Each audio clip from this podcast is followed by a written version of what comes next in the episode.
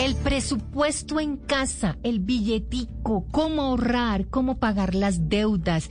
Tema muy interesante hoy aquí en Casa Blue y está con nosotros Jenny Saldarriaga. Ella es experta en finanzas y es fundadora y CEO de Mundial de Contadores. Jenny, bienvenida a Casa Blue. Muchísimas gracias. ¿Cómo han estado? Pues Jenny, muy bien, felices de tenerla aquí y con muchísimas preguntas del tema del presupuesto en la casa, cómo armar un presupuesto personal y pues en especial un presupuesto que sea para la casa. Exacto. Yo pienso que hay una frase que siempre que siempre le utilizo y es que lo que no se mide no se controla y lo que no se controla se pierde y eso aplica para todo en la vida. En este caso, el tema de las finanzas en el hogar se volvió demasiado importante porque ello depende de la economía de un país. ¿sí? Si queremos construir país, pues tenemos que empezar por casa. Jenny. Puesto, señora. Antes de que usted siga, porque usted tiene una frase, yo le tengo una a ver si tiene que ver con el comienzo de ese presupuesto. Mi mamá dice que la ruina entra por la cocina. Y a mí me preocupa porque en esta época muchos empezamos a mercar y nos pasamos del presupuesto que teníamos armado para, digamos, para lo de la comida, o muchos eh, no gastamos lo suficiente y votamos. ¿Usted cree que ese debe ser un ítem antes de que empiece usted a decirnos cómo se arma, importante cuando hablamos del presupuesto en casa? Claro que sí. Existen, en, en, la casa existen unos gastos fijos que sí o sí se tienen que, que dar pero a veces le damos como más importancia a uno que a otros y pasa lo que decías ahorita, que por ejemplo no ahorramos, pero así como que la ruina de la casa empieza en, la cocina, es una frase muy demasiado, demasiado fuerte.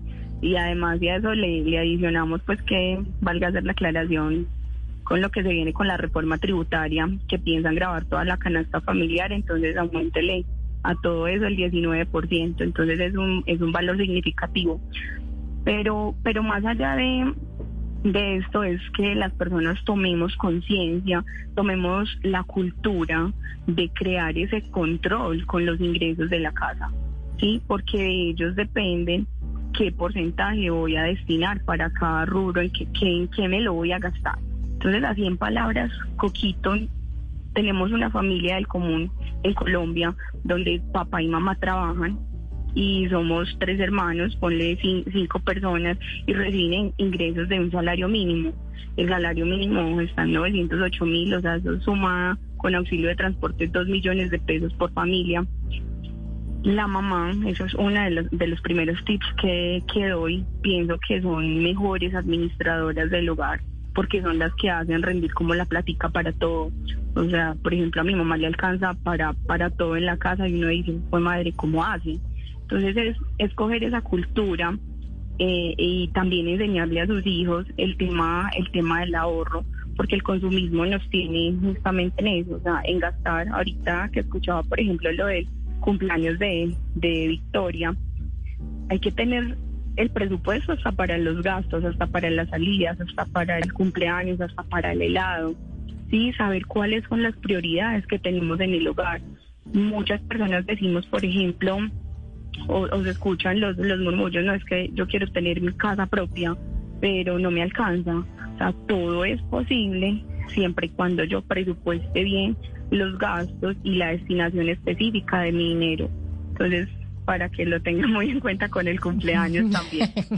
hasta, en, hasta en eso hay que hacer las cuentas. Hasta en eso hay que hacer las cuentas, correcto. Jenny, ¿qué porcentaje, en, eh, eh, siguiendo como en la idea que usted nos dijo del presupuesto, qué porcentaje hay que asignarle a cada cosa? O sea, de, digamos, de ese salario mínimo que nos está entrando, ¿qué porcentaje va para la comida, para los servicios?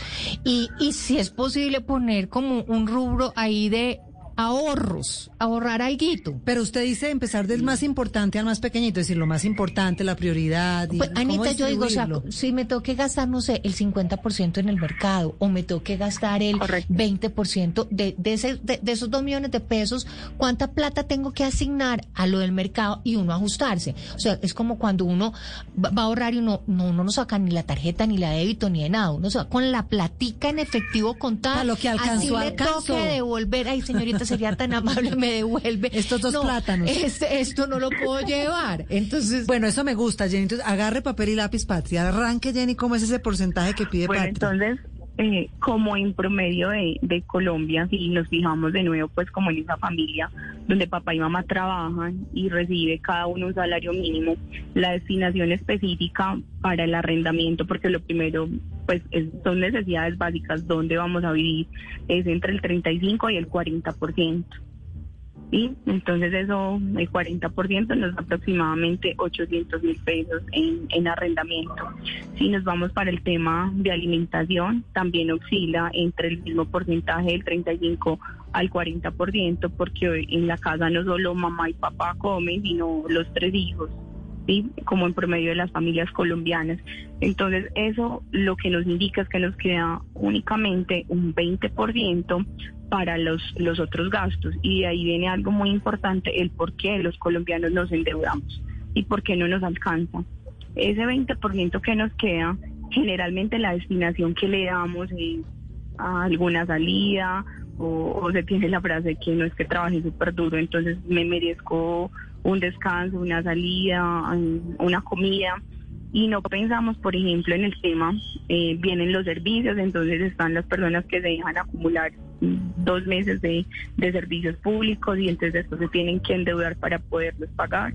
Entre los servicios mm, son más o menos el 10% y el otro 10% es como lo que se diría que se queda para el ahorro, pues en, en, en temas muy generales, ¿sí? Pero, pero se tiene, por ejemplo, si las personas en el hogar tienen sus finanzas descuadradas, se, eso se vuelve una bola de nieve hmm. que, que, terminaría, creo que en depresión, en, maltratos familiares, en, no sé, en cosas muy, muy graves, en destrucción de familias y por ende destrucción de sociedad.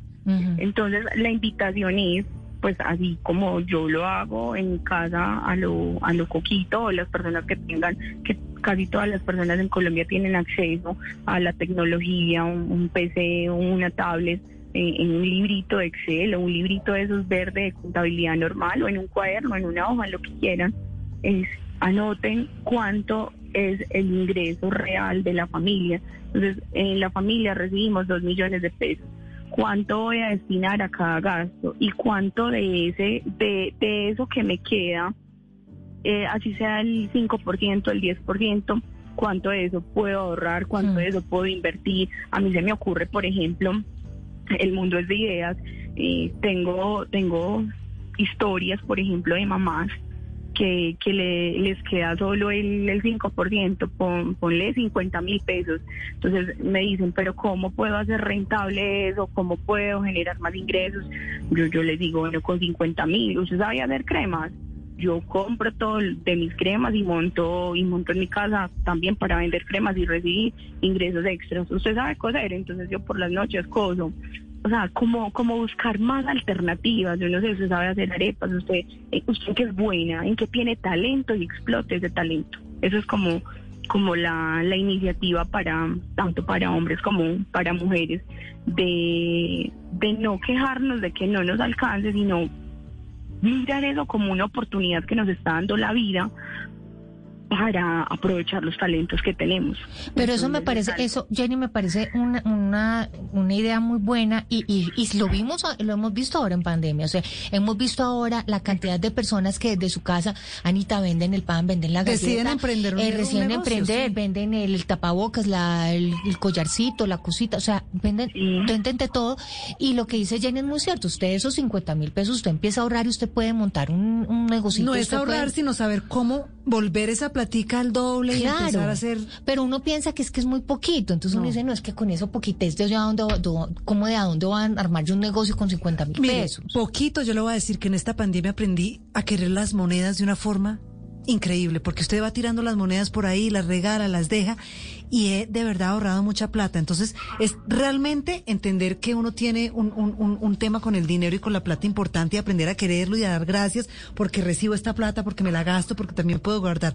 Para mí, uno de los grandes consejos es que todo cuenta, esos centavitos, porque los pesos también se cuidan solos, los pesitos hay que aprender a cuidarlos. Así que yo. Pero, pero clave también lo que dice Jenny, hay que saber cuánta plata entra y cuánto plata nos gastamos, porque es que uno a veces gasta aquí, allá, compra allí, allá, y uno no se da realmente cuenta cuando a la hora la verdad usted empieza a sumar todos sus gasticos que, que pues ahora, ahora en pandemia no tanto, pero se acuerda antes cuando uno salía a cine, entonces que la comprada de la crispeta, la comprada de la no sé qué, la gaseosa, la entrada, no sé qué, el helado, la tomadita de café, y usted suma y suma y suma el parqueadero, ponga, y ahí se gastaba un mundo de plata. Entonces yo creo que sí es clave saber cuánto entra y cuánto sale en un cuadernito. Arrancar con juicioso, anotar todos los meses lo que se va gastando. Lo que pasa es que mi cuaderno termina como en el colegio, con hojas y lleno de tachones, porque los imprevistos superan lo que me gano, Jenny. Jenny, pues muchísimas gracias. Ah, dime. Eso, pero por ejemplo, así termine lleno de tachones, eso te sirve de referencia para cada día, entonces, o para cada mes. Si el mes pasado yo sé que me gasté más saliendo o comiendo, pues de qué voy a, a mesurarme este, este mes. Entonces nos sirve como referente y para tomar un poquito de conciencia de qué puedo hacer y qué no puedo hacer. Así Eso es. es como la invitación. Qué bien. Jenny, mil gracias por estar con nosotros aquí en Casa Blue y tenemos mucho tema, mucho más tema de, de- del ahorro, de cómo salir de las deudas de tarjetas de crédito. Tenemos mucho tema, Ese mucho tema tema. me encanta, claro sí, que sí. para otros programas. Pues Jenny Saldarriaga es experta en finanzas y está aquí con nosotros en Casa Blue hablando del presupuesto en el hogar. Esto es Casa Blue y estamos hablando de la platica, cómo ahorrarnos la platica en la casa.